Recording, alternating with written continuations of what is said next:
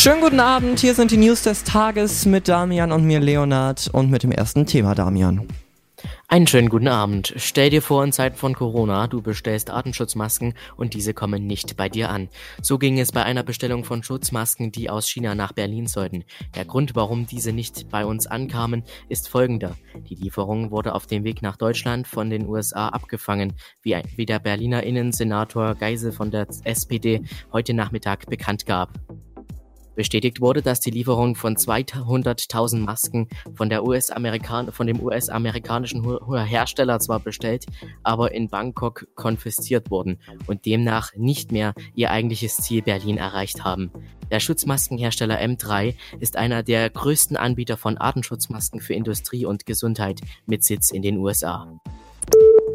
Die Bundesregierung fördert Online-Deutschkurse von Volkshochschulen, die wegen der Corona-Krise eigentlich ausfallen sollten. Deshalb bietet der Deutsche Volkshochschulenverband immer mehr Deutschkurse auch online an. Ersetzt werden sollen die Integrationskurse nicht durch die vierwöchigen Tutorien, aber die, die ihre Kurse unterbrechen mussten, können so unterstützt werden. Das Bundesamt für Migration und Flüchtlinge erkennt die Kurse an und fördert sie. Drei Monate werden die Kurse vom BAM finanziert. Zusätzlich bietet der Verband für Deutschlehrende Kurse an, damit diese gut mit den Online-Kursen klarkommen können.